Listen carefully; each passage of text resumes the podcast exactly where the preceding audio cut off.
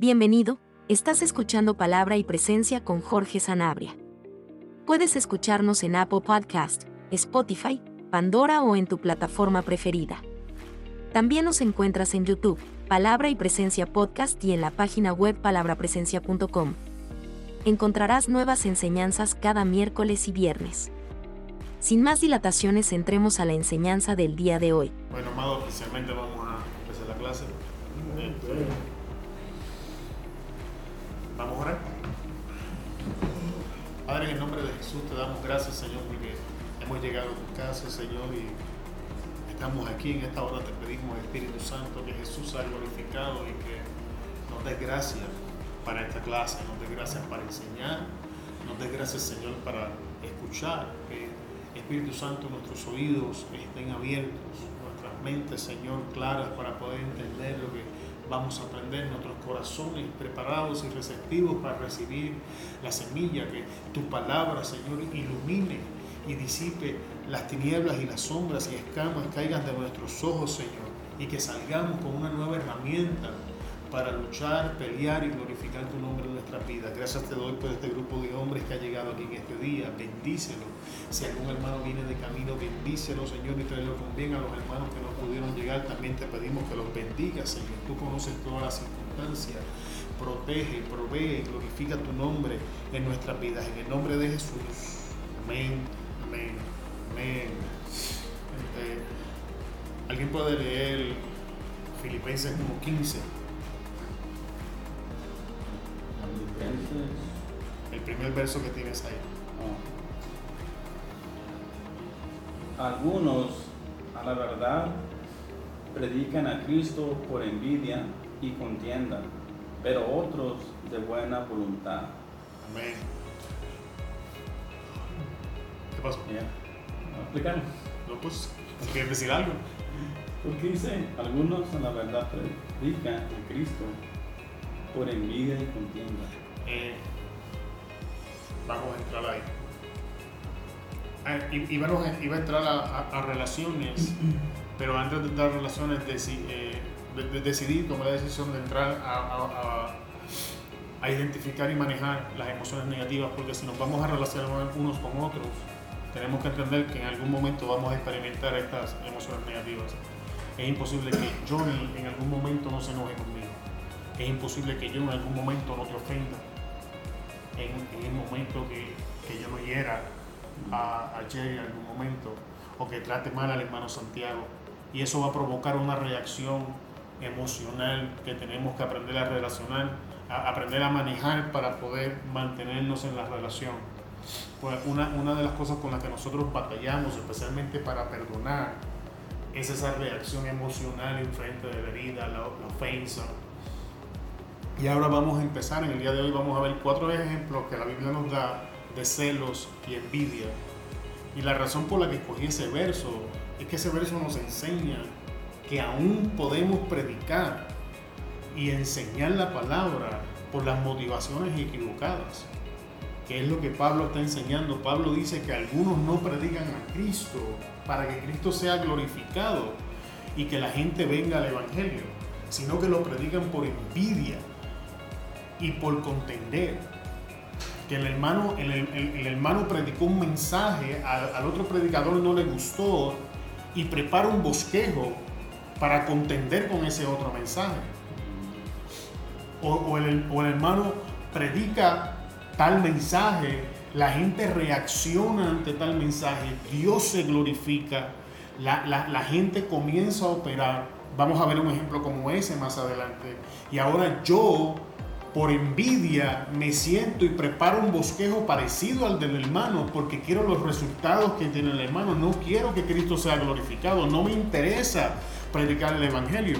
Lo que me interesa es que el hermano, su ministerio de predicación está creciendo y ahora yo quiero crecer también. Entonces, ¿qué hago? Por envidia, predico. O por contender, predico. Es como cuando en Puerto Rico decimos cuando tú te paras desde el altar y comienzas a tirar balas locas. Eso, eso es predicar por contienda.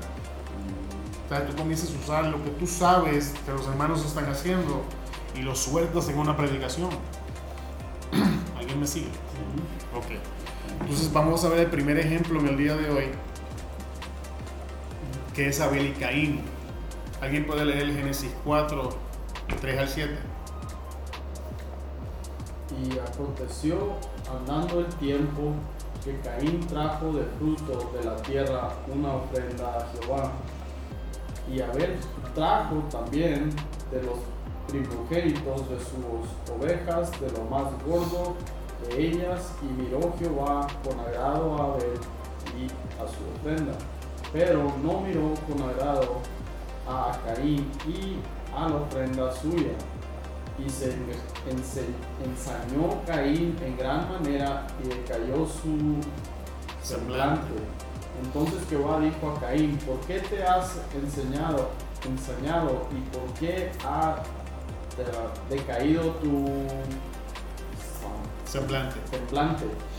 Si bien hiciste, no seráis en la, enlatecido y si no hiciste bien, el pecado está a la puerta. Con todo esto, a ti será su deseo y tú enseñarás de él. Bien. ¿Alguien se dio cuenta de lo que pasó? ¿Cuál es, cuál es el gas para que Caín de hecho mate a Abel? Se enceló. Se enceló. Se enceló y sintió, sintió envidia. Por no manejar esas emociones bien, se levantó y mató a su propio hermano. Porque celos y envidia siempre necesitan un objeto con el cual compararse. La comparación es la puerta directa que te va a llevar a los celos y a la envidia. ¿Ok? Es como cuando tú te casas y ves el matrimonio de tal o cual y sin darte de cuenta comienzas a querer lo que ese matrimonio aparenta delante de todo el mundo porque nosotros solo vemos lo que se ve la gente, nadie sabe lo que está pasando puerta cerrada. Y comenzamos a desear y comenzamos a mirar y a comparar esa información con la de nosotros. Y si no manejamos bien esto, vamos a hacer lo mismo, porque los celos y la envidia siempre te van a llevar a la muerte de una relación sea la relación con el hermano, sea la relación contigo mismo, o sea tu relación con Dios. Pero el verso lo que nos enseña es que el final de esa carretera es muerte, si no se maneja bien. Ahora vamos a ver qué información nos da el texto para poder manejarla. Lo primero que, que dice el versículo 3, el 3 y el 4 nos dice, y aconteció andando el tiempo que Caín trajo el fruto de la tierra una ofrenda a Jehová, y Abel trajo también de los primogénitos de sus ovejas, de lo más gordo de ellas. Vamos a hacer una pausa. Nuestras emociones, todas necesitan un evento para reaccionar.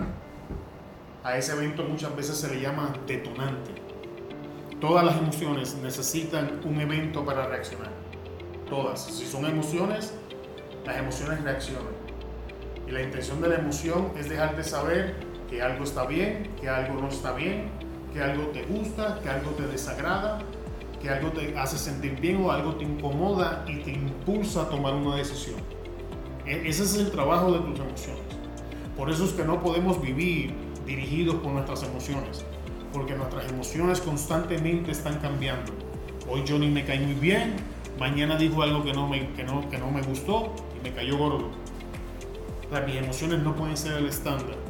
Así que tenemos que reconocer que ante, ante cada evento emocional, ante cada situación donde nuestras emociones van a ser manifiestas, necesitamos un evento. ¿Cuál fue el evento en, en la historia? El evento fue ese momento que aconteció andando el tiempo. Caín y Abel llegaron. Ese fue el evento. Punto. Ahora vamos a ver qué pasó. Y miró, y miró Jehová con agrado a Abel y a su ofrenda pero no miró con agrado a Caín y a la ofrenda suya. Los resultados. O sea, el, el, el evento en sí mismo no es el detonante de la envidia, sino los resultados. ¿Te dices cuenta de eso? El problema no fue que ambos llegaron a presentar ofrenda. El problema en la historia es que Dios mira con agrado la ofrenda de Abel, pero no mira con agrado la, of- la ofrenda de, de Caín. Vamos a traer otro ejemplo para que te des cuenta. ¿Cuándo se acuerdan de José y sus hermanos? ¿Cuántos me pueden decir cuál era el problema de los hermanos con el sueño de José? Jealousy. ¿Cuál? porque le dijo que el sueño de él iba a ser la Ahí está. encargado. Lo estás viendo, cómo, cómo se va repitiendo el patrón. ¿Cuál es el evento en la historia de José? El sueño. ¿Cuál era el problema de los hermanos? Que no les gustaba la posición en el sueño de José. Y eso los lleva a rebelarse en contra de José. Y mira el patrón, porque tienes que verlo. En el caso de Abel y Caín, Caín mata a Abel, ¿cierto? No es lo mismo que tratan de hacer los hermanos. Donde quiera que la veas vas a ver lo mismo. De hecho, como no lo pudieron vender porque era plan de Dios, ¿qué hicieron? Salieron de él y lo dieron por muerto. ¿Qué hicieron? Crearon una separación. De todas formas, la relación murió. Lo estás viendo. Sea, y si sigues estudiando, te vas a dar cuenta que es un patrón consistente donde quiera que veas envidias y celos. Ese es el final de la carrera. Sea, ¿qué, qué hemos aprendido? Tenemos un evento. Este evento va a alterar nuestras emociones, a forzarnos a tomar una, una reacción. Van a haber unos resultados de ese evento. Y si no prestamos atención y manejamos los resultados bien, perdón, hermano Santiago, y no, no, no manejamos los resultados bien, vamos a ser detonados y vamos a actuar mal. ¿Estamos hasta aquí? Ok. Ahora vamos a lo que sigue. Y se ensañó Caín en gran manera y decayó su semblante. Entonces ya tenemos un evento, tenemos un resultado y aquí tenemos que una reacción emocional y su efecto. ¿Quién me puede decir en esa parte de y se ensañó Caín en gran manera y decayó su semblante, cuál es la reacción emocional y cuál es el efecto de esas emociones? se enojó y luego se sintió like triste, like bummed out. Ok, o sea, se enojó. ¿Tú entiendes que es que? El enojo, ¿El enojo es, es que la reacción emocional o es el... la reacción emocional y Ok. luego después de eso el- lo que pasó por esa emoción después se decayó, Ok. se sintió triste o no la hice o ¿Sí, no? Sí. no sirvió para nada. Lo están viendo. Entonces, ¿qué pasó? El evento trajo unos resultados que provocó una reacción emocional que ahora viene acompañado de qué? De una actitud. Estás viendo? Porque decayó su semblante.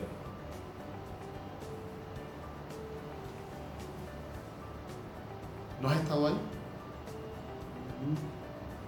no ha pasado un evento, no ha pasado, te has sentido muy bien, has estado haciendo algo de lo muy bien y de momento pasa algo y te agüitas. En cuestión de nada, esto es en cuestión de segundos. Es lo que está pasando. Tienes que entender que hasta este momento Caín no ha pecado. Es importante que tú entiendas que estas cosas en sí mismas no son pecado son parte del mecanismo de nosotros los seres humanos. Y están diseñadas para dejarte saber que algo no está bien. Cuando te agüitas te está dejando saber que lo que sea que pasó no estuvo bien, ¿sabes? No, no, no, no, no, no fue algo que te convino, no fue algo bueno. Es como cuando entras en preocupación y todo eso. Esa es la función. ¿Cómo las manejamos ahora es el problema? O sea, es- de aquí en adelante vamos a ver cómo no manejar los celos y la envidia. ¿Por qué te digo esto? Porque es imposible, amado hermano, que no experimentemos estas cuatro cosas en nuestra vida. Es imposible. En el, en el jale tú, tú estás experimentando eventos uno detrás del otro.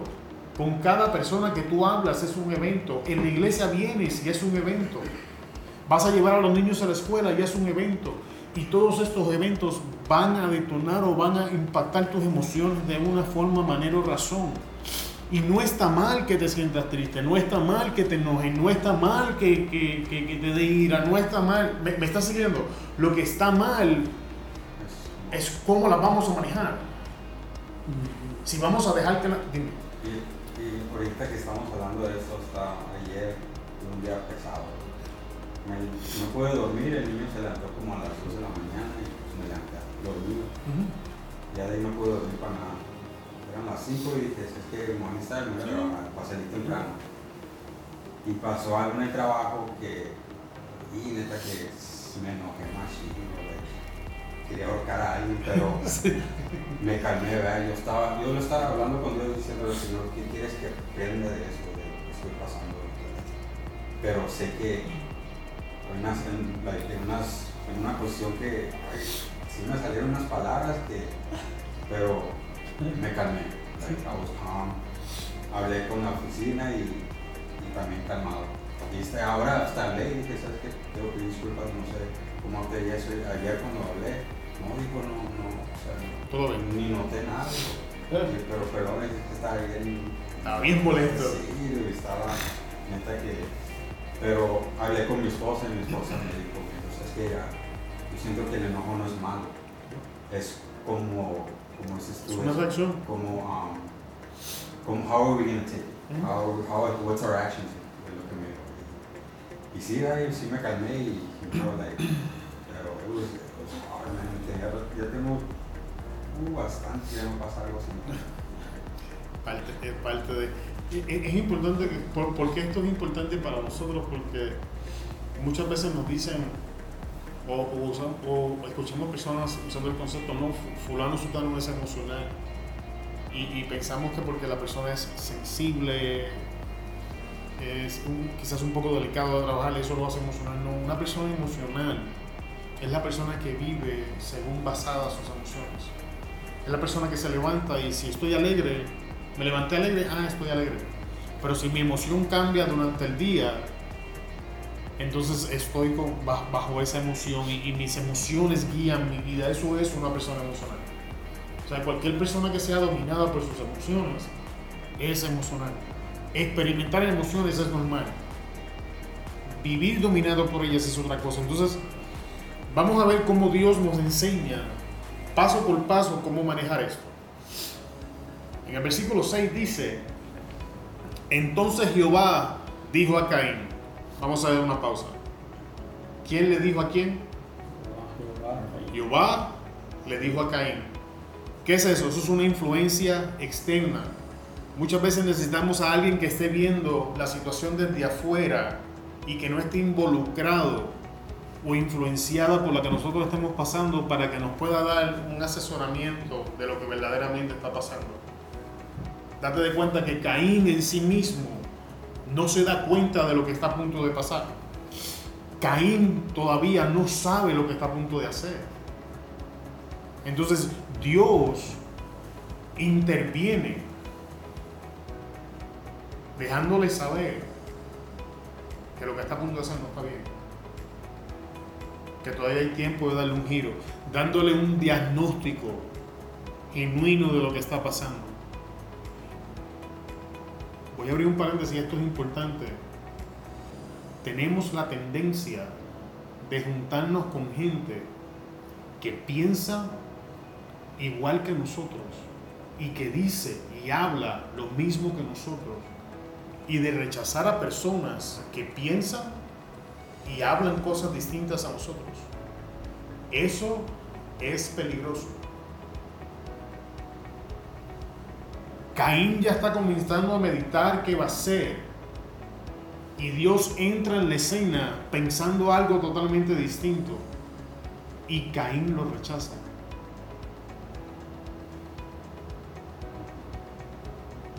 Por eso una vez, no creo que se recuerden, pero una vez predicando dije, no, la mayoría no siempre tiene la razón en el Evangelio. Porque puedes estar rodeado de un grupo de personas y todos estar pensando en lo mismo. Cuando tú analizas la situación desde afuera, bajo las escrituras, darte de cuenta que esa línea de pensamiento no está bien. ¿Qué necesitamos muchas veces? Necesitamos alguien que esté afuera. Básicamente lo que tú hiciste, Johnny. ¿Hablaste con quién? Tu esposa. Ella estaba fuera de la situación, ella no estaba influenciada o impactada. ¿Lo estás viendo? Influencia externa. Ok. ¿Por qué te has ensañado? Está confrontando las razones La próxima vez que te sientas, y, esto es en general para las emociones, agüitado, celoso, con envidia, con ira, cuestiona por qué estoy de esta manera. Eso es lo que está haciendo Dios. ¿sabe? ¿Por qué te has ensañado? ¿Por qué estás molesto? ¿Por qué? Porque muchas veces nos enfocamos en la emoción que estamos experimentando y perdemos de vista cómo llegamos hasta aquí. Perdimos de vista el camino que nos trajo hasta este momento donde estamos molestos. Y muchas veces pasamos por alto de que a veces llegamos a esa situación y somos responsables de llegar hasta ahí. Como vamos a ver en el caso de Caín en unos momentos. Entonces, ¿qué hizo Dios? Confrontó las razones. Y ahora segundo, ¿y por qué ha decaído tu semblante? Está confrontando lo que siente. Confrontamos las razones de por qué estoy molesto y comenzamos a confrontar por qué me siento de esta manera. ¿Por qué siento celos? ¿Por qué siento envidia? ¿Por qué siento ira? Date de cuenta que hasta este punto todavía Dios no le ha dicho a Caín que pecó. Caín está experimentando todas estas cosas y Dios no le dice que son pecados. Es importante que veamos eso, porque el diablo muchas veces nos puede acusar porque nos molestamos, porque nos iramos o porque experimentamos envidia de lo que sea. Y nos dice y nos acusa y nos señala, quiero que sepas que eso no te hace un pecador. Dios mismo está hablando con Caín y en ningún momento le ha dicho que pecó hasta este momento. ¿Lo estás viendo? Ok. Vamos al próximo. Ahora, para poder entender mejor qué es ensañar, voy a, va a ser el mismo verso, voy a usar cuatro versiones distintas. Dios habló y dice, entonces el Señor le dijo, ¿por qué te enojas y por qué pones tan mala cara? La nueva Biblia dice, entonces el Señor le preguntó, ¿por qué estás tan enojado y andas amargado? Nueva traducción viviente. ¿Por qué estás tan enojado? Preguntó el Señor a Caín. ¿Por qué te ves tan decaído? Palabra de Dios para todo. El Señor le preguntó, ¿por qué estás tan enojado y te ves tan triste? Reina Valera actualizada de 2015 dice, entonces Señor dijo a Caín, ¿por qué te has enfurecido? ¿Por qué ha decaído tu semblante? La traducción al lenguaje actual dice, entonces Dios le pregunta a Caín, ¿por qué estás tan triste y enojado? ¿Quién se dio cuenta de que la emoción casi siempre fue enojo, pero la reacción fue distinta? Significa que una emoción puede manifestar una reacción diferente en cada persona. Y tenemos que estar pendientes porque no siempre que experimentemos tal evento y tal emoción nos vamos a sentir de la misma manera. Y específicamente estamos viendo cómo el celo llevó a la ira y cómo la ira llevó a estas emociones, amargura, eh, decaído, tristeza. Presta atención a esa, tristeza por estar enojado. ¿Estás enojado? ¿Qué? Comí. Ahora vamos a ver la solución del problema. Versículo 7. Si hicieras bien, ¿cuál era la solución? Hacerlo bien. No serás enalte- enaltecido. Ese es el resultado que estamos buscando. O sea que si yo estoy cayendo en celos, en envidia, o presa de mis emociones, ¿cuál es la solución? Hacerlo bien. Y hacerlo bien me va a llevar al resultado que estoy buscando. Hermano, escuche, usted no puede perseguir excelencia y aceptar mediocridad. Puede soñar con excelencia todo lo que usted quiera y mientras vivamos en mediocridad no la vamos a alcanzar. E- Es importante que entendamos esto. Ahora, la pregunta del millón es, ¿de dónde obtenemos la información necesaria para saber cómo hacerlo bien? ¿De dónde? De la palabra de Dios. De la palabra de Dios. Bien, ese es el estándar de la verdad. Me parece bien, la palabra de Dios nos va a decir qué tenemos que hacer. Pero se puede entender también aquí de- del fruto de Caín, ¿verdad? Fruto de Caín. Podría, podría haber ofrecido Allá vamos. una, algo mejor, ¿me entiendes? Sí, sí. Y ahí es como donde le dice, Ahí sí. si bien, Ujú. no serás enaltecido, como hizo con Abel. Allá vamos. Pues no fue lo que hizo Caín. Que vamos a repasar la historia. Vamos a regresar al verso 3.3 que está ahí. Y dice, y aconteció andando el tiempo. ¿Qué dice ahí? Y aconteció que andando el tiempo. Pero cuando tú lees la parte de, de Abel, dice que Abel trajo qué? De la primogenitura. Pero Caín, ¿cuándo vino? En algún momento. No sabemos si eran los primeros, no sabemos si ya le había llenado sus graneros, no sabemos si ya él se había saciado y ahora estaba trayendo lo de Dios, no sabemos si estaba trayendo lo defectuoso. Lo que sí sabemos es que no fueron los primeros frutos.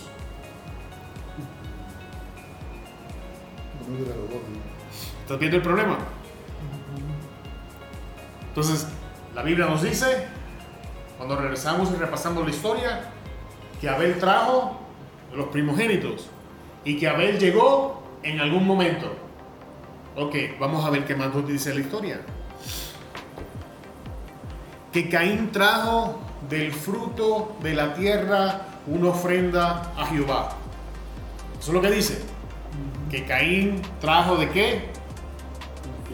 Ok, ¿alguien puede, decir, puede leer el próximo verso en Génesis 3.17? Y el hombre dijo, por cuanto obedeciste a la voz de tu mujer y comiste del árbol de lo que te mandé, diciendo, no comerás de él, maldita será la tierra por tu causa, con dolor comerás de ellas todos los días de tu vida. Ahora puedes leer arriba, ¿qué fue lo que trajo Caín? Literal. ¿Y qué dijo Dios del fruto de la tierra? Que- ¿Qué? Es cursed. ¿En español? Caín trajo el Vuel- Vuelve y léelo, Diego, en el verso que tú estabas leyendo. ¿Qué dice Dios del fruto de la tierra? Vale. Y no veo dónde están leyendo Génesis. ¿a dónde? Estamos en Génesis 3.17. Esto, esto. Y comiste del No árbol. comerás de No, no comerás de él, maldita. Será la tierra por tu causa. Maldita será la tierra por tu causa. Eso es lo que dice Dios. ¿Pero qué le trajo Caín? El fruto de la tierra. ¿Qué- qué- qué- quiero que ustedes lo asocien lo que está pasando. ¿Hizo clic? ¿Lo viste? Entonces, dime qué viste. La maldición. Entonces Caín, Dios dice, esto es maldito, correcto. ¿Y qué le trajo Caín? Algo que Dios había maldecido.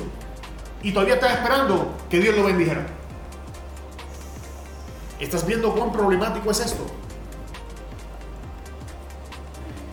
Y que- quiero que entiendas que el fruto de la tierra representa la obra de nuestras manos. Significa el fruto de la labor de nuestras manos. Dios está maldiciendo el esfuerzo humano de crear, de generar, de producir sin Él. Lo maldice. Sin embargo, eso es lo que Caín está trayendo. Y tenemos que entender que muchas veces nosotros hacemos lo mismo. Llegamos a la presencia de Dios en algún momento, en algún tiempo, y todavía lo que presentamos y queremos que Dios bendiga, Dios no lo puede bendecir porque Él lo maldijo. Pero todavía, al igual que Caín, nos enojamos y nos molestamos porque no tenemos los resultados que queremos. ¿Estás viendo? Entonces eso abre las puertas a emociones negativas. En este caso dirigidas hacia Dios porque Dios no hizo lo que nosotros quisimos. Que es uno de los problemas que está teniendo Caín. ¿Ok? Ahora, ahora vamos a ver qué dice el Señor. En el próximo dice, y si no hicieres bien, el pecado está a la puerta. Ahora tenemos las opciones. ¿Qué opciones le está presentando Dios a Caín? Si lo haces bien, serás enaltecido. Entonces, si tú repasas la historia, estamos hablando de la Biblia, si tú repasas la historia bíblica, si tú repasas la palabra, si tú obtienes la información correcta y la aplicas correctamente, vas a obtener el resultado que estás buscando. O dos, si lo haces mal y lo haces como te da la gana, basado en tu sabiduría, en tu conocimiento, en tus fuerzas, entonces recibe las consecuencias.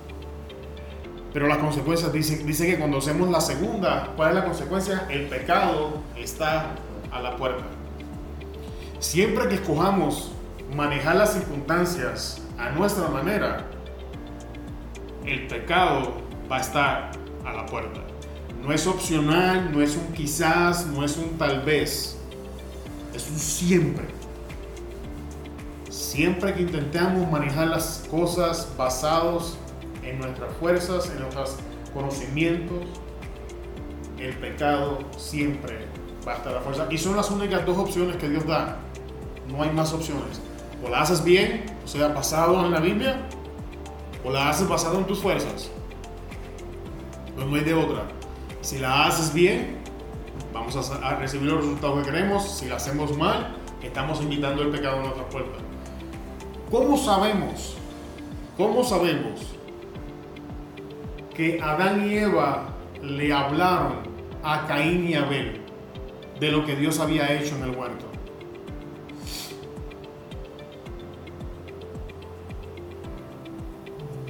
Porque están presentando sacrificio. Recuerda que en Génesis 3, cuando Adán y Eva se visten con, con el trajecito de higos, Dios rechaza el traje de higos y sacrifica animales para vestirlo de las pieles. ¿Y cómo sabemos eso? Porque tenemos a un Abel trayendo qué? Animales, los primogénitos a la presencia de Jehová. Ambos estuvieron pues, expuestos a la misma historia pero la manejaron de una manera distinta. Entonces, ¿qué resultado vamos a tener? Va a depender de qué decisión tomamos aquí.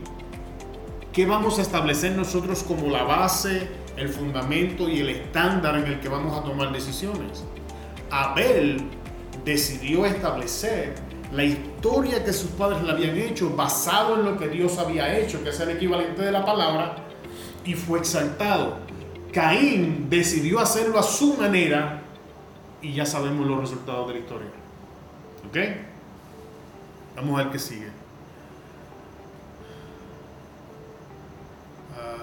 Me perdí. Ok. Con todo esto, a ti será tu deseo y tú te enseñorarás de él. Hermano, tenemos que entender que no somos víctimas de nuestras emociones, somos responsables de alimentarlas o trabajarlas correctamente.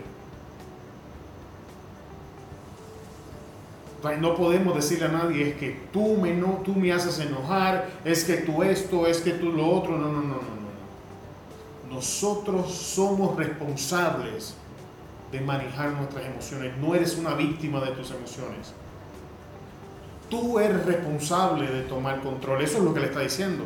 Con todo esto, a ti será su deseo y tú te enseñarás de él. Dios está siendo responsable a Caín de las decisiones que está a punto de tomar. Y para entenderlo, vamos a verlo en, otras versiones. La nueva Biblia viva dice, si hicieras lo correcto, podrías andar con tu frente en alto, pero si actúas mal, el pecado como una fiera está listo a lanzarse sobre ti y destruirte. Sin embargo, tú puedes dominarlo. Nueva traducción viviente dice, serás aceptado si haces lo correcto, pero si te niegas hacer lo correcto, entonces ten cuidado. El pecado está a la puerta, al acecho y ansioso por controlarte, pero tú debes dominarlo y ser su amo. La versión Dios habla hoy dice, si hicieras lo bueno podrías levantar la cara, pero como no lo haces, el pecado está esperando el momento, vuelve de dominarte, sin embargo tú puedes dominarlo a él. La Biblia de las Américas, si haces bien no serás aceptado y si no haces bien el pecado ya se da puerta y te codicia, pero tú debes dominarlo. O sea, si te das cuenta en toda y cada una de estas versiones es básicamente lo mismo. Dios está diciendo la misma cosa. Tú debes ejercer dominio sobre Él. Pero si tú no lo haces, Él va a ejercer dominio sobre ti. ¿Lo estás viendo? No somos víctimas de las circunstancias, no somos víctimas de nuestras emociones, no somos víctimas de lo que está pasando. Y somos responsables de tomar control y autoridad de estas cosas. ¿Ok? Ahora vamos al segundo. Ananías y Zafira, Hechos 1 al 10. Voy a leerlo rapidito. Había cierto hombre llamado Ananías, quien junto a su esposa Zafira vendió una propiedad y llevó solo una parte del dinero a los apóstoles, pero afirmó que era la suma total de la venta con el consentimiento de su esposa. Se quedó con el resto. Entonces Pedro le dijo a Ananías, ¿por qué has permitido que Satanás llenara tu corazón? Le mentiste al Espíritu Santo y te quedaste con una parte del dinero. La decisión de vender o no la propiedad fue tuya y después de venderla, el dinero también era tuyo para regalarlo o no. ¿Cómo pudiste hacer algo así? No nos mentiste a nosotros, sino a Dios. En cuanto Ananías oyó estas palabras, cayó al suelo y murió. Todos los que se enteraron de lo sucedido quedaron aterrados. Después unos muchachos se levantaron, lo envolvieron en una sábana, lo sacaron y lo enterraron. Tres horas más tarde llegó su esposa sin saber lo que había pasado. Pedro le preguntó, ¿fue este todo el dinero que tú y tu esposo recibieron por la venta de su terreno? Sí, contestó ella, este fue el precio. Y Pedro le dijo, ¿cómo pudieron ustedes dos siquiera pensar en conspirar para poner a prueba el Espíritu del Señor de esta manera? Los jóvenes que enterraron a tu esposo, perdón, los jóvenes que enterraron a tu esposo están justo afuera de la puerta, ellos también te sacarán cargando a ti. Al instante cayó ella al suelo y murió. Cuando los jóvenes enterraron y vieron que estaba muerta, la sacaron y enterraron al lado de su esposo. Bien, si, si tú lees la historia, si tú lees la historia y no entiendes el detonante, quizás la historia puede parecer un poquito dura. Sin embargo, vamos a ver cuál es la causa y el detonante. La vas a encontrar en Hechos 4:36. Dice, entonces José, a quien los apóstoles pusieron por nombre Bernabé, que traducido es hijo de consolación, levita natural de Chipre, como tenía una heredad, la vendió y trajo el precio y lo puso a los pies de los apóstoles. Ahora vamos a ver los hechos y cómo pasaron las cosas. Ya sabemos que este hombre vende su heredad y la trae a los pies de Cristo, a los pies de los apóstoles para que ellos los ministren y lo usen para el beneficio de los hermanos en necesidad en la iglesia y para suplir necesidades. Amén. ¿Qué, qué reacción tú crees que eso trajo en el pueblo? ¿De qué? ¿Qué clase de reacción esta acción de este hermano que vendió su terreno y, y donó todo el dinero trajo en el pueblo? ¿Tú crees que este hombre haya sido reconocido, que este hombre haya sido... ¿Tú crees? Sí, ¿verdad? ¿Cuál es el problema con, con Ananías y Zafira ahora? ¿Por qué? Porque en vez de decir que, Mi, mi pregunta es, ¿qué los lleva a eso? oh, ah, Ambición. ¿Tú crees que era ambición? No, Yo creo que es celos. celos. Ellos, ellos están. Recuerda, recuerda, esto, este, este es Hechos 4.36, que es justamente antes de lo que estamos leyendo de Ananías y Zafira, nos da la información de que este hombre llamado José, que es de hecho Bernabé, que caminaba con Pablo, vendió la heredad y trajo el precio y lo puso a los pies de los apóstoles. Y entonces en el capítulo 5 ahora te dice que Ananías y Zafira se fueron y vendieron también una heredad. ¿Pudieron conectar los eventos? Todavía no los conectan. Bernabé, Oh, Ben- exacto, Bernabé es el vende su heredad. Eso, eso, eso acontece primero. Ananías y Zafira venden la de ellos después. ¿Me ¿Estás viendo? Una vez Bernabé vende la de él, trae la reacción que trajo. Ahora Ananías y Zafira también la quieren. Esto nos lleva al, versículo de predicar a Cristo por envidia y celos. Esta es otra acción en la iglesia provocada por, por las intenciones incorrectas. La intención de Bernabé era glorificar a Dios. Él fue genuino, él no se quedó ni con un centavo, él agarró todo y ahí te va. Pero la intención de Ananías y Zafira era otra. Porque ellos también vendieron la propiedad. Sin embargo, no recibieron los mismos resultados.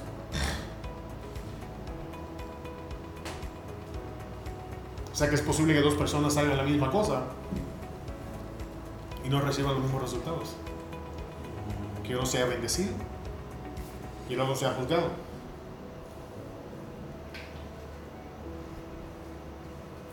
La, pregunta es por qué.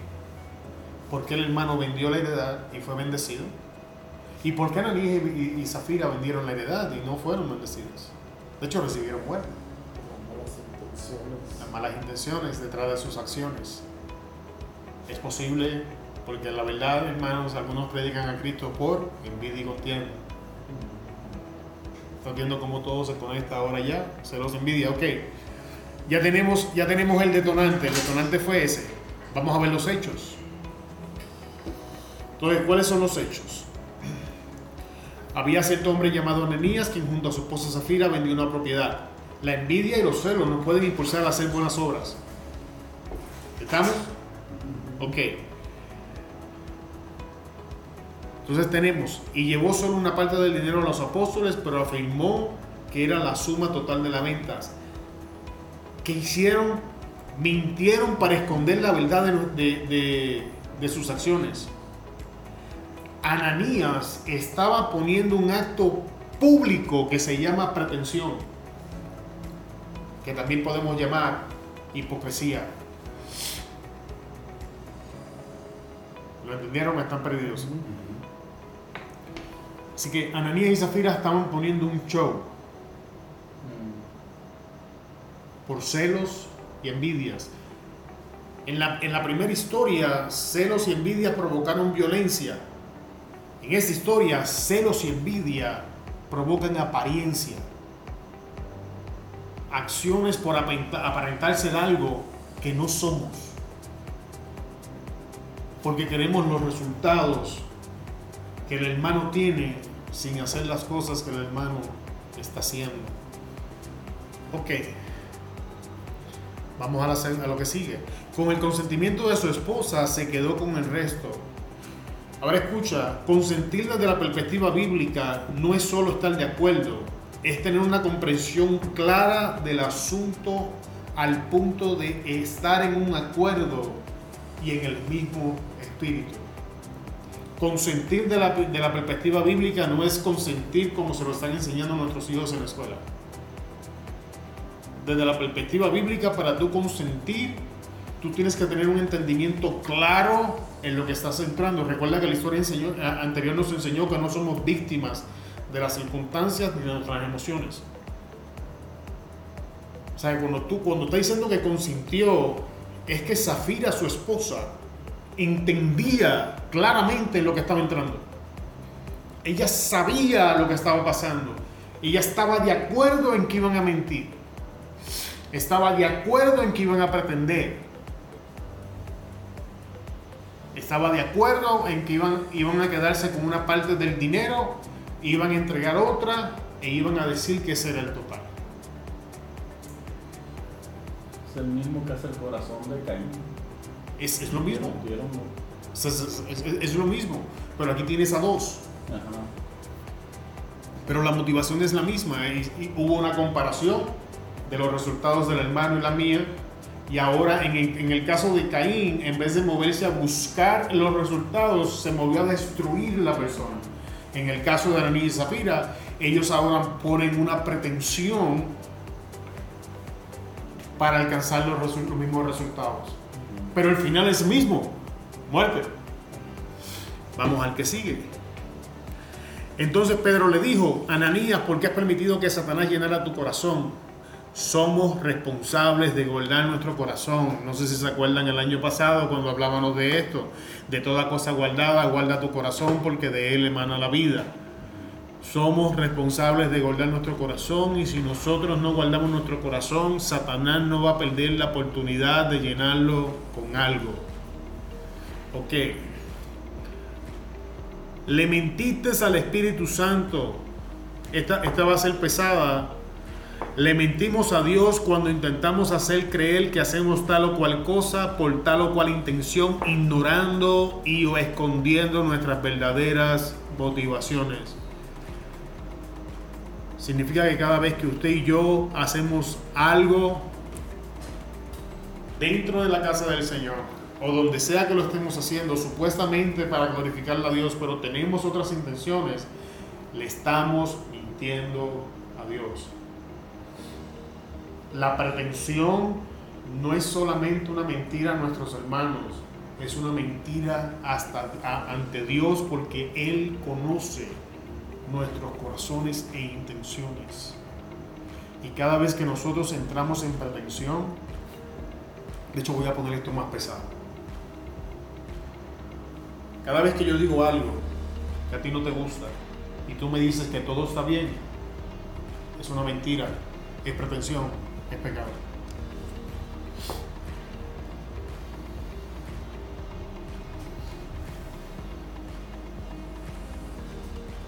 Cada vez que alguien te pregunta, ¿hay problemas? Y tú dices que no hay problemas, pero hay problemas. Es pretensión, es mentira, es pecado.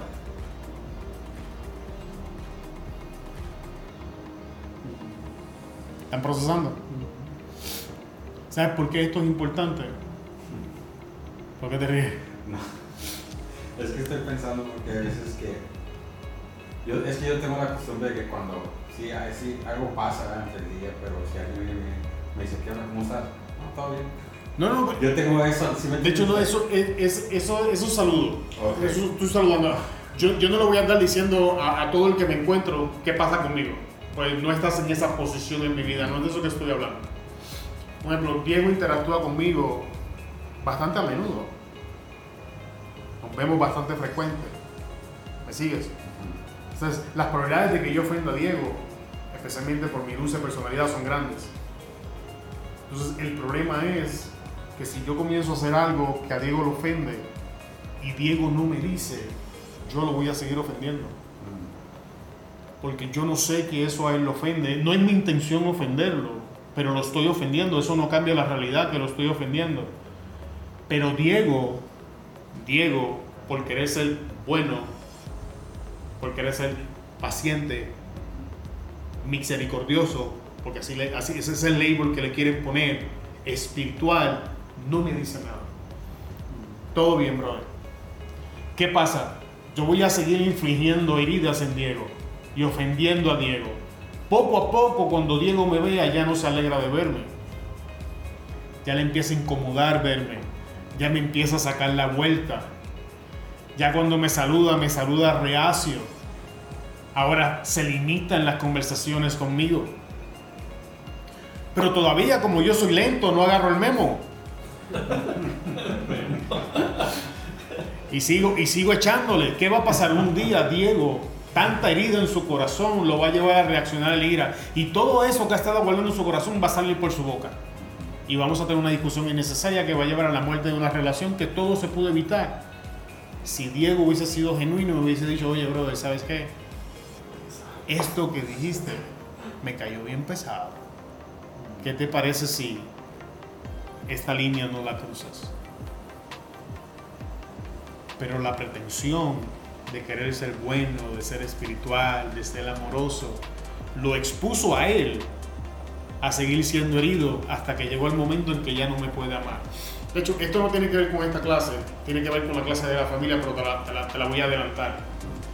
Tú no estableces límites en tus relaciones porque no amas. Tú estableces límites en tus relaciones para poder amar. ¿Entiendes? Y te voy a dar, te voy a dar un adelanto. Génesis, Dios hablando con Adán, que es un hombre perfecto.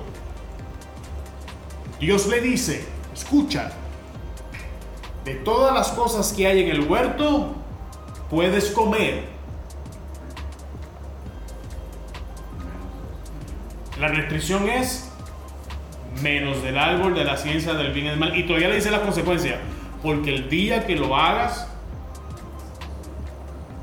entonces Dios, Dios está hablando con el humano perfecto que Él acaba de crear y que Él establece una restricción para que pueda beneficiarse del amor de Dios.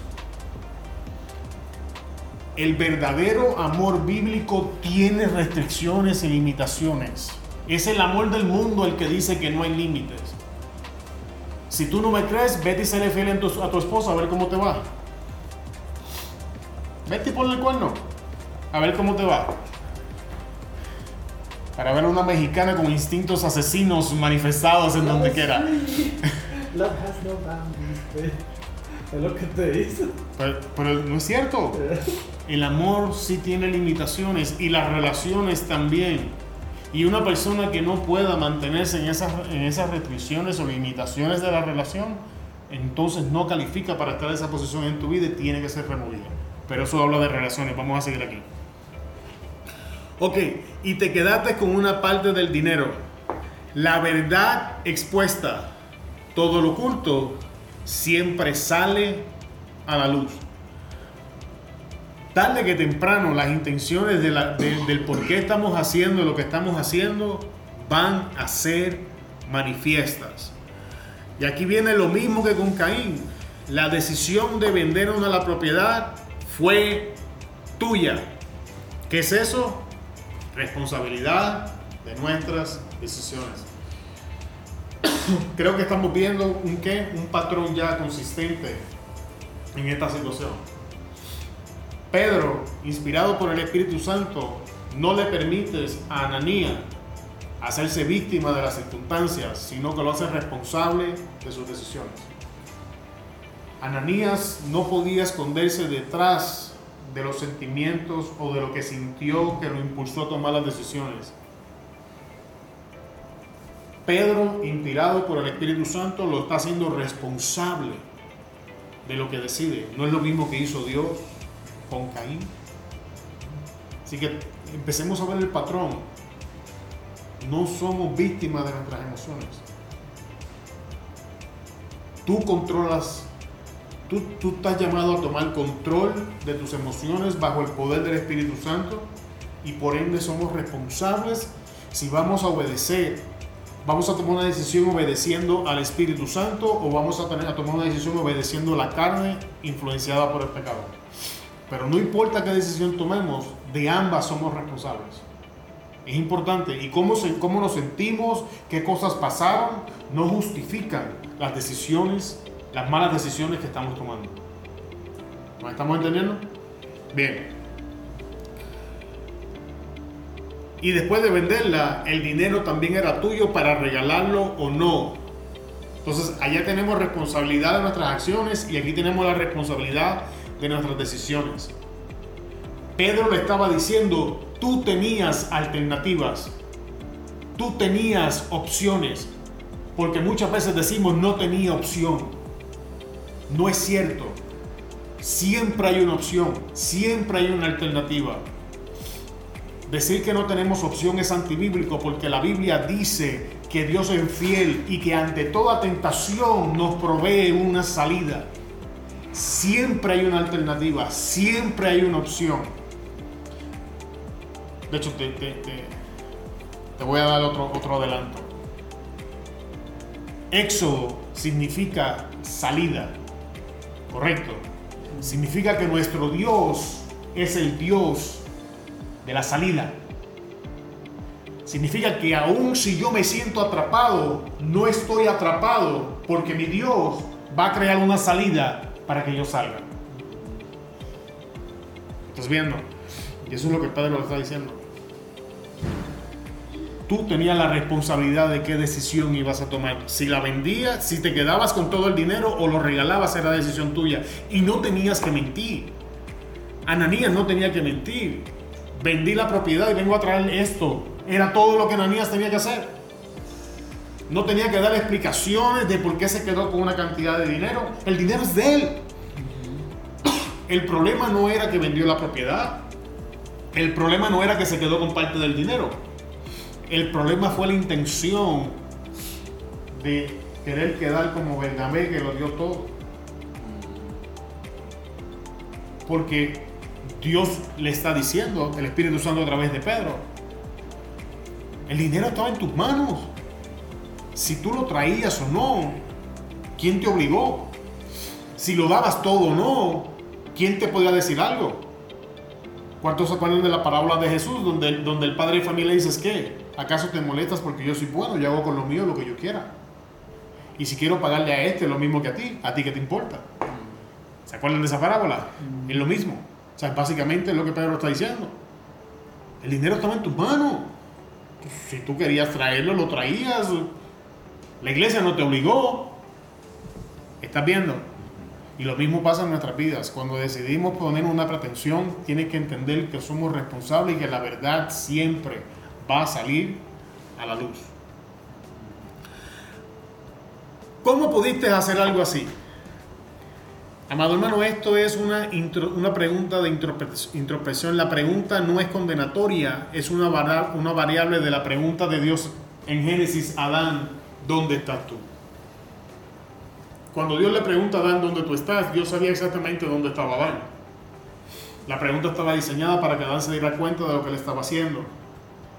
La pregunta de Pedro no está diseñada para condenar a Ananías. Lo cierto es que Ananías ya había traído condenación a su vida desde el momento que había decidido mentirle al Espíritu Santo. La pregunta era para que Ananías hiciera una introspección de por qué estaba haciendo lo que acaba de hacer. De qué fue tan fuerte que lo impulsó a hacer lo que hizo. Y volvemos y vemos el patrón en, en Génesis con Caín. ¿Por qué estás tan enojado? ¿Por qué estás tan triste? ¿Lo estás viendo? Son preguntas diseñadas para hacer introspección y comenzar a cuestionar por qué me siento como me siento, por qué voy a hacer lo que voy a hacer o por qué estoy haciendo lo que estoy haciendo. Pues tenemos que hacer esto, tenemos que meditar en, las cosas que están pasando dentro de nosotros, porque lo que está pasando dentro de nosotros impacta directamente lo que pasa fuera de nosotros. Tú tomas decisiones conforme a tu estabilidad interna. Tú no tomas decisiones basado cuando tú vives en, en acción y reacción es, peligroso, pero ese no es el tema. Esto lo que nos está enseñando es que nosotros tomamos decisiones basadas en lo que está pasando en nuestro interior. Y tenemos que hacer una introspección. Y ver qué cosas nos están influenciando. es básicamente la pregunta. No nos mentiste a nosotros, sino Dios. Aun cuando podamos engañar a nuestros hermanos y hermanas, Dios no puede ser burlado. No creo que tenga que abundar mucho ahí. Próximo, en cuanto a Ananías oyó estas palabras, cayó al suelo y murió. Las consecuencias siempre serán manifiestas después de, de, que la verdad sea presentada ante nuestros ojos y alcance nuestros, hijos, en nuestros oídos. En este caso fue muerte física, pero podría ser la muerte de una relación o función, tal como pasó con Caín. Una vez Dios le dejó saber las opciones y las alternativas que fue hizo Caín. Caín lo hizo mal, lo manejó en la carne, mató a su hermano. Aquí fue lo mismo. Una vez Pedro expuso la verdad ante los oídos de Ananías en este caso, ¿qué pasó? Vino muerte, en este caso fue muerte física. Pero tienes que entender, celos y envidias siempre va a llevar a muerte. Todos se enteraron de lo sucedido y quedaron aterrados. En el caso de Daniel y Zafira, que es el mismo caso de que Pablo está hablando de que algunos predican aquí a Cristo por contienda y envidia, siempre va a haber una exposición pública. Y eso es triste. Dios nos va a utilizar como un ejemplo ante los ojos de la congregación. Cada vez que entremos en el evento, porque la pretensión nunca es privada, la pretensión siempre es pública. Y si no nos arrepentimos en privado, Dios nos va a exponer en público. Cada vez que nosotros no manejamos algo en privado como se tiene que manejar, siempre, siempre va a terminar siendo expuesto públicamente. ¿Alguien sigue? ¿Sí? ¿Preguntas o dudas? Entonces me voy a saltar lo que sigue, porque es una, una repetición de lo que pasó y vamos a llegar a la parte que dice cómo manejamos la envidia y los celos. A. Cuestionamos la razón o el por qué estoy haciendo tal o cual cosa. B. Hago una introspección del estado de mi corazón.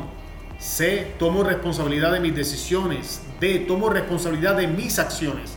Acepto las consecuencias de mis decisiones y acciones. Y F. Arrepentimiento. No nos referimos a la culpa, tampoco a la confesión por ser sorprendidos en tal o cual cosa. ¿Por qué estoy diciendo eso? Porque muchas veces pensamos que arrepentimiento es esa sensación de que me siento mal porque pequé. O muchas veces la vergüenza de porque fui expuesto o sorprendido. Ninguna de esas dos cosas es arrepentimiento. Arrepentimiento es cuando solamente aceptamos que estamos y lo hicimos mal, es cuando inicio mi jornada a darle la espalda a lo que sea que cometimos caminando en la dirección opuesta. Y el último ejemplo que vamos a ver en el día de hoy de celos y envidia eran cuatro, pero no me va a dar tiempo para el último. Es los fariseos entregan a Jesús. En Mateo 21, 8 al 11 leemos, y la multitud que era muy numerosa tendía sus mantos en el camino y otros cortaban ramas de los árboles y las tendían en el camino. Y la gente que iba delante y la que iba detrás aclamaba diciendo, Osana al Hijo de David, bendito al que viene en el nombre del Señor, Osana en las alturas. Cuando entró en Jerusalén toda la ciudad se conmovió diciendo, ¿quién es este? Y la gente decía, este es Jesús el profeta de Nazaret. Y la multitud que era muy numerosa eh, esto nos dice que Jesús era un hombre que tenía fama, renombre e influencia. Tendía sus mantos en el camino y otros cortaban los árboles y los tendían en el camino. Era alguien importante y con prestigio. Y la gente que iba delante y que iba detrás diciendo, o Jesús era seguido. Eh, tenía multitudes que lo seguían. Osana al Hijo de David, bendito el que viene en el nombre del Señor. Osana en las alturas. Esto es un título Jesús tenía, la, gente le estaba dando un título a Jesús, una posición. Cuando entró en, eh, él en Jerusalén, toda la ciudad se conmovió diciendo, ¿quién es este? Y la gente decía, este es Jesús, el profeta de Nazaret de Galilea. Significa que no tan solamente tenía reputación, sino que era bien conocido. ¿Por qué esto es importante? Porque estas son las cosas que afectan ahora la reacción de los fariseos en Lucas 19:39, la reacción emocional es indignación e intento de manipulación. Entonces algunos de los fariseos entre la multitud dijeron, maestro, reprenda a tus discípulos. Misma persona, distinto título. La gente decía, Osana, el que viene de parte del Señor. La, la gente reconocía a Jesús como el profeta, lo estaban reconociendo como el Señor. Sin embargo, por celos y envidia, los fariseos le cambian el título y simplemente lo reconocen como envidia. Esto nos dice, amado hermano, que por envidia y por celos podemos limitar el impacto o querer limitar el impacto que nuestros hermanos en la fe están teniendo para la gloria del Señor. Por celos y envidia es que la gente se levanta en los trabajos a tratar de hacer que, que la otra persona caiga para ellos promoverse. Ves?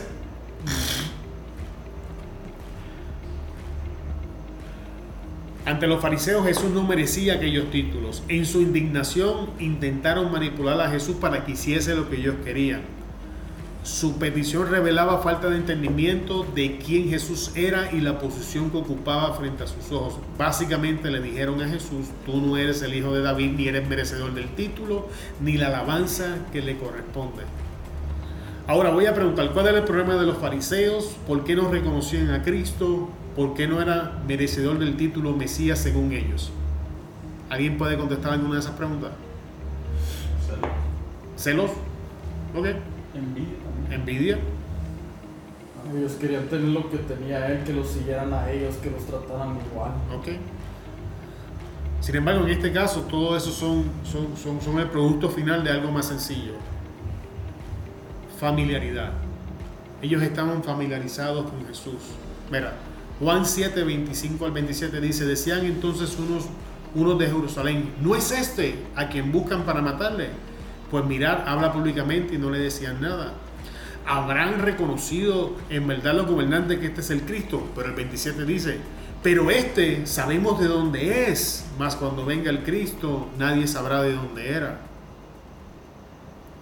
Por cuanto ellos sabían quién era Jesús, de dónde venía, quién era su papá, quién era su mamá. Ellos estaban muy familiarizados con Jesús, así que ellos entendían que basados en lo que ellos sabían de Jesús, Jesús no podía decir quién él decía que era. Y esto pasa mucho en la iglesia. Pasa mucho dentro de nuestras iglesias. Por eso muchas veces no nos podemos someter a otro líder, porque estamos familiarizados con ese líder. Y estamos actuando como los fariseos cuando lo hacemos. Porque por lo que sabemos de ese líder, entonces ahora entendemos que ese líder no tiene la autoridad para darme instrucciones. Porque sé dónde falla ese líder.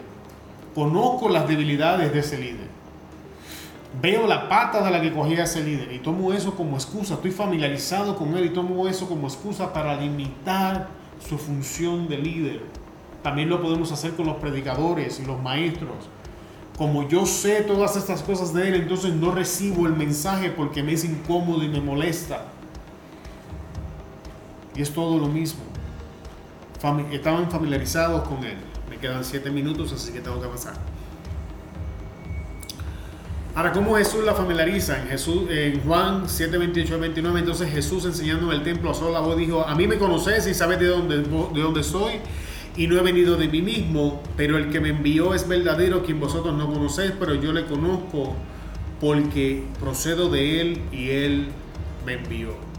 Entonces, ¿qué hizo Jesús? Jesús dijo, ok, de mí sabes, y lo redirige a quién? Al Padre.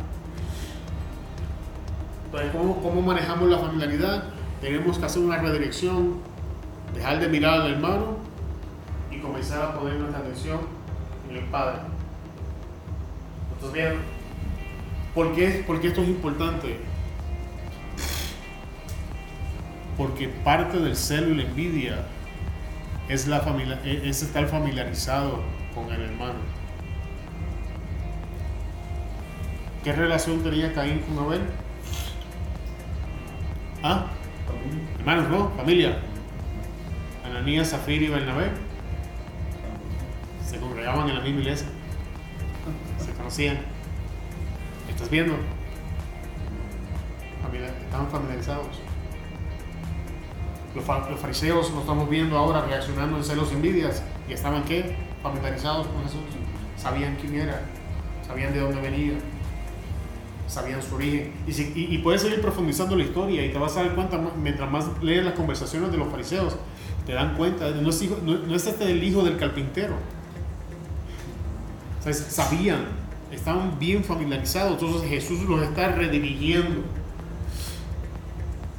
Una de las cosas que podemos hacer para pelear en contra de los celos y la envidia es redirigirnos al Padre, redirigirnos a nuestro Señor, desenfocarnos del hermano, desenfocarnos de lo que está haciendo y enfocarnos en el Señor.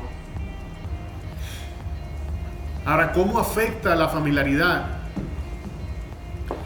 Salió Jesús de allí y vino a su tierra y le seguían sus discípulos. Y llegado el día de reposo comenzó a enseñar a la sinagoga y muchos oyéndole se admiraban y decían, ¿de dónde tiene este estas cosas? ¿Y qué sabiduría es esta que les es dada? Y estos milagros que por sus manos son hechos. ¿No es este el carpintero, hijo de María, hermano de Jacobo, de José, de Judas y de Simón? ¿No están también aquí con nosotros sus hermanas y se escandalizaban de él? Mas Jesús les decía, no hay profeta sin honra, sino en su propia tierra y entre sus parientes y en su casa. Y no pudo. Y no pudo. No dice no quiso. Y no pudo hacer allí ningún milagro salvo que sanó unos pocos enfermos poniendo sobre ellos las manos y estaba asombrado de la incredulidad de ellos y recorría las aldeas alrededor del mismo. La familiaridad, hermano, va a limitar la capacidad de lo que Dios quiere hacer en nuestras vidas.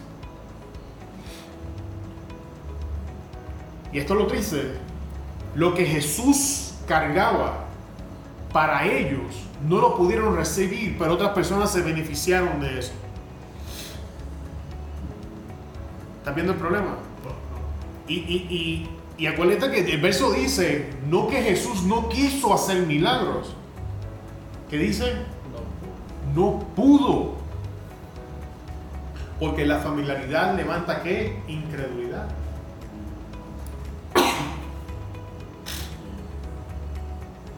La, la familiaridad puede ser un estorbo para que tú recibas la enseñanza de parte de mí. Y entonces lo que Dios diseñó para bendecirte no te bendice porque está familiarizado con mis pecados, con mis faltas y debilidades. Como en la familia también. Lo mismo. Eres cristiano y tu, tu familia Es lo mismo. ¿no? Sí, sí, es lo mismo. Y otros sí se convierten. Sí, sí, es lo mismo. Exactamente. Le diste ahí el clavo en la cabeza. Es, es lo mismo. Y ahora, en los tres minutos que me quedan. Salió Jesús de allí, vino a su tierra y le seguían sus discípulos. Jesús regresa a su lugar de origen tras predicar y hacer grandes cosas a través de las tribus de Israel. ¿Cierto? Y llegado el día de reposo, comenzó a enseñar. Jesús regresa a enseñar y hacer la obra que el Padre le había dado. Y muchos oyéndoles se admiraban. La calidad y excelencia de su enseñanza era superior a todo lo que ellos habían escuchado antes. Hasta que se preguntan de dónde tiene estas cosas y qué sabiduría es esta que les daba. Y estos milagros que los humanos son hechos. Cuestionamiento. Pensaríamos que tras escuchar la profundidad y veracidad de su enseñanza y de saber las cosas que Jesús había hecho, sería suficiente para convencerlos, pero esto no fue así. ¿Cuál era el problema? Volvemos, familiaridad. Me voy a saltar. Me voy a saltar esto. Y lo vamos a ver hasta aquí, no pude terminar. ¿Alguien tiene preguntas o dudas en cuanto a la enseñanza de hoy? Si sigues, si sigues buscando y estudias el bosquejo, más abajo vas a encontrar estereotipos. Vas a encontrar el motivo de la envidia de los fariseos, que es en Juan 12, 19. Pero los fariseos dijeron entre sí, ya ves que no conseguís nada, mirad al mundo, se va tras él. Como decía el hermano Jerry, los fariseos querían que la gente los siguiera a ellos. ¿Y cuál es la conclusión de la historia? En Marcos 15, 9 dice, y Pilato le respondió diciendo, ¿qué queréis que os suelte el rey de los judíos? Porque conocía que por envidia le habían entregado los principales sacerdotes, mas los principales sacerdotes incitaron a la multitud para que le soltase a. ¿Qué- ¿Cómo termina la historia? Por envidia es que entregan a Jesús a ser crucificado. Una vez más, tercera historia que estudiamos en el día de hoy, que termina en muerte. Envidias y celos siempre va a llevar a la muerte. Mediten en eso, hermano. Espero que la enseñanza en medio de todo haya sido de bendición, que hayan aprendido algo. Nos vemos en la próxima clase. ¿Alguien nos quiere despedir? Sería, si, si celo de envidia, ah, también puede ser cuando escuchas a un predicador o alguien que hablando y dices, oh, ¿cómo gustaría predicar como él? No, No, puede ser, no, no eso, eso no es celo Es como- envidia. Eh, estás admirando lo que. Dios está haciendo, estás viendo una buena cualidad. Ya si lo, lo- como que lo Ya, ya, exacto. a... Exacto.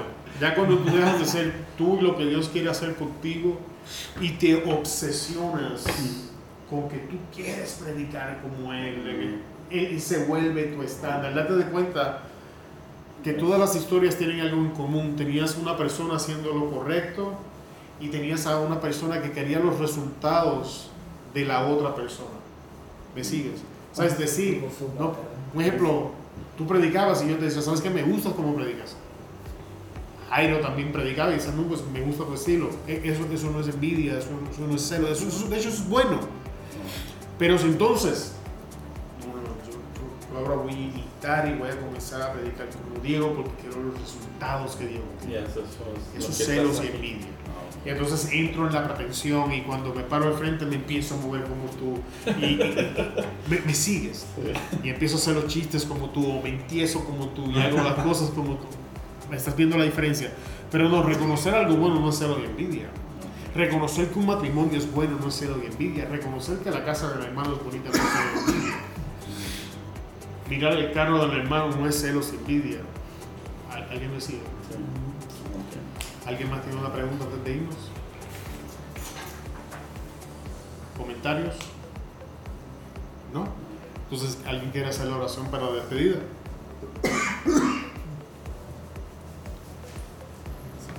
Solo uno, hermano, solo uno. Uno. Padre, te damos gracias por este día que nos has dado, Señor, por tu palabra, Señor, por la bendición que nos das a través de nuestro hermano Jorge, Señor. Te damos las gracias, Padre, por habernos conviccionado con tu palabra, Señor, abierto nuestra, enten- nuestro entendimiento, Señor, y lo que estamos aprendiendo de ti, Padre. Te damos gracias una vez más por cuidarnos, protegernos, Señor, por traernos hasta tu casa con bien, Señor, por habernos cuidado en este día, Padre. Y te pedimos que nos lleves a casa con bien, Señor, y que tú te sigas moviendo en nuestras vidas, Señor, pero que nos ayudes también, Señor, a seguirte, Señor, y a hacer las cosas bien delante de ti, Señor. Te damos las gracias por todas las bendiciones que nos das, por todo lo que haces por nosotros, Señor, en el nombre de Cristo Jesús. Ah. Amén, amén, amén. Hermanos, oficialmente estamos despedidos. Dios les bendiga. Muchas gracias por escucharnos en el día de hoy. Esperamos que la enseñanza haya bendecido tu vida. Antes de despedirnos, queremos pedirte que consideres compartir la enseñanza y te suscribas al podcast, que nos ayudes a alcanzar más personas con la palabra que nos ha sido dada. Te bendecimos en el nombre de Jesús, y te esperamos en la próxima enseñanza. Hasta luego.